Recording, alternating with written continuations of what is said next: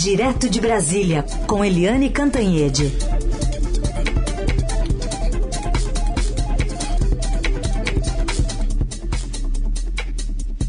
Bom, Eliane agora com a coluna propriamente dita, depois de ter participado da nossa entrevista com o João Caminoto, a gente vai começar falando desse racha, Eliane, na CPI da Covid, intensas discussões sobre o que fazer com o relatório final, houve um vazamento texto, o Estadão mesmo publicou vários trechos, os senadores acham que o senador Renan, que é o relator, Renan Calheiros, quer fazer uma espécie de política do, do fato consumado com seu relatório, eh, valendo independentemente da opinião das outras visões, mas o relator e, da CPI da Covid nega essa versão.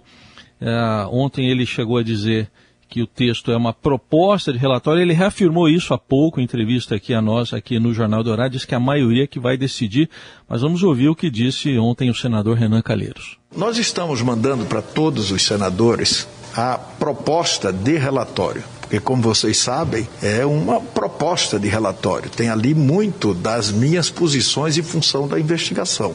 Só será um relatório e, consequentemente, um parecer quando obtiver o apoio da maioria. Minha disposição é conversar com todos. Eu apoiei, como vocês sabem, esse tempo a mais para ler e o tempo a mais, sobretudo, depois da leitura, para nós continuarmos conversando. Viu, Eliane? E ele ainda falou para nós aqui que tem gente se recusando a conversar com ele, mas ele não, não deu nomes de quem, não. É, uh, foi um racha na hora errada, né? Na pior hora da CPI. O senador Renan Calheiros fez um relatório muito duro, um relatório ao qual o Estadão teve acesso, aliás, foi um furaço, né? Um show de reportagem eh, do Estadão na estreia do novo formato, eh, mais de 1.050 páginas o Estadão teve acesso, e o senador Renan Calheiros fez um relatório duro, um relatório ali no limite, contemplando todos os pontos mais polêmicos e, e, muita gente dentro da CPI ficou com ciúme. Então, por exemplo, o senador Omar Aziz, que é o presidente, está zangado, está bravo. O senador Randolph Rodrigues, que joga muito na linha do Renan Calheiros, está um tanto para lá e para cá, um tanto abalado. É, houve vários senadores da CPI que não gostaram é, do relatório do senador Renan Calheiros, mas o senador Renan tem razão. Né? Ele fez no limite, ele esquentou para cima, né? botou labareda e agora, na hora de discutir na, na, CPI, de chegar a um consenso, vai se tirando uma labareda daqui, outra dali, para chegar a algo que não seja morno, porque o momento exige que não seja morno, mas que tenha viabilidade de aprovação na própria CPI e depois é, que seja, vamos dizer assim, digerível pelas instâncias de, de acompanhamento de desdobramento, por exemplo, na Procuradoria-Geral da República, na Câmara dos Deputados, na Polícia Federal, na Receita Federal e vai por aí afora, no Ministério Público dos Estados. Então, há que ter um equilíbrio entre a vontade e o que é viável. Né? Agora, os quatro pontos que estão mais pegando, gente, são quatro pontos assim bem claros, bem visíveis, né? Não há dúvidas quanto a isso. Um é o vazamento. Teve muita ciumeira do senador Renan Calheiros é, ter feito o, o, parecer e o parecer surgir nas páginas do Sadão. Então teve é, Silmeira, mas vamos pensar o seguinte: primeiro, isso está absolutamente dentro da regra do jogo do jornalismo, da relação entre fontes de informação e jornalistas no mundo inteiro. Jornalistas buscam notícias em primeira mão e fontes de informação passam notícias sim para jornalistas. Foi assim, por exemplo, em todas as CPIs aqui no Brasil. Ora um jornal dá um furo, ora o outro jornal dá o furo. É assim que funciona. Ou seja, quem vazou para o Estadão fez algo que está dentro da regra do jogo e o Estadão mais ainda fez o, o que está dentro da regra do jogo, que é publicar uma notícia é, de interesse público em, em, primeira mão. Então, essa é a primeira questão. As outras questões são de mérito, são de conteúdo. Então, uma, o, a intenção original era é, impedir o indiciamento do presidente Jair Bolsonaro em crime é, de homicídio comissivo. E no relatório final, é, que está publicado no Estadão, esse crime passou a ser crime doloso qualificado. A diferença é que o comissivo, homicídio comissivo, ele é feito por omissão.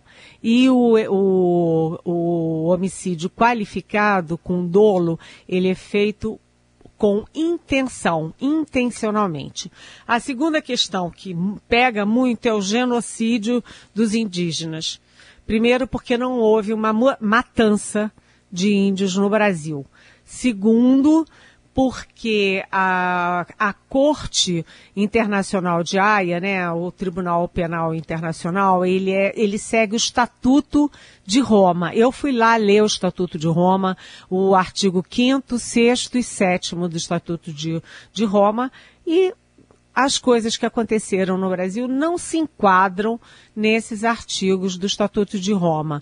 Né? Não houve, não, ninguém estava dizimando os índios. O presidente Jair Bolsonaro efetivamente tem desdém pelos índios. Ele, durante a pandemia, cortou verbas, não cortou, vetou um artigo do Congresso que previa leitos hospitalares, respiradores, até água potável para as comunidades indígenas, mas, mas, o Congresso derrubou o veto e, portanto, não valeu a decisão do presidente Bolsonaro. Isso do ponto de vista do Tribunal Penal Internacional, enfim, perde, a, perde o sentido você tentar punir o Brasil por uma intenção que não se realizou em ato. E a outra coisa que está pegando também é a questão de indiciar os três filhos políticos do presidente Bolsonaro, o senador Flávio, o deputado Eduardo e o vereador Carlos, por disseminação de notícias falsas, de fake news, né, badalando ali o tal do gabinete paralelo na pandemia, que só induziu as pessoas a tomarem remédios errados e que tentou induzir as pessoas a não, se, a não se vacinarem. Graças a Deus não deu certo.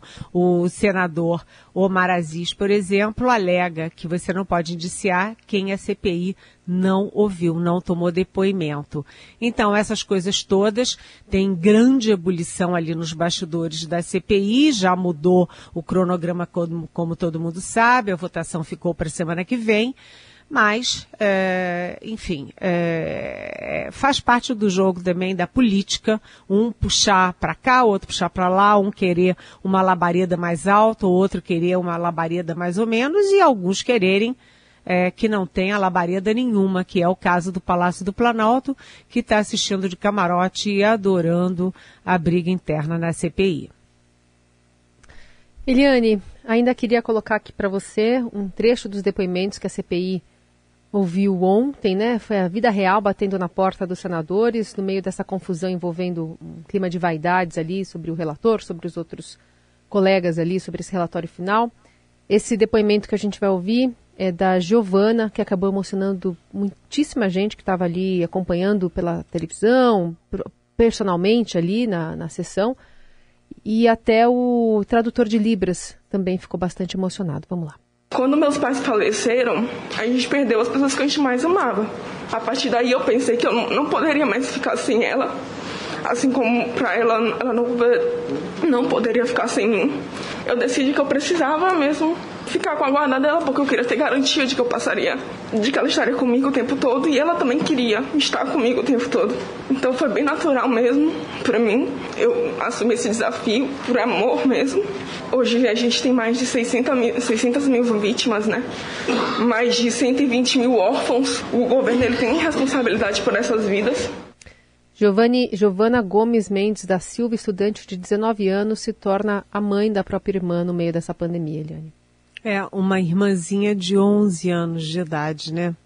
É, uma menina de 19 tomando conta de outra menina de 11 anos. Foi muito emocionante que, como você disse, até o intérprete de Libras não conseguiu é, concluir o trabalho dele, teve que ser ali trocado na hora porque ficou super emocionado. Quem que não fica emocionado, né? Um outro depoimento também foi de um taxista que perdeu o filho e foi, sabe, assim, é inacreditável como é, como é doído, né? Porque o Márcio Antônio perdeu o filho Hugo, de 25 anos, e quando ele ouviu o presidente Jair Bolsonaro falar, e daí? E daí que morre gente? Todo mundo vai morrer mesmo? Ele disse que a minha dor não é um mimimi. E disse, e daí? Eu senti como um soco no estômago, como se fosse, e daí que seu filho morreu?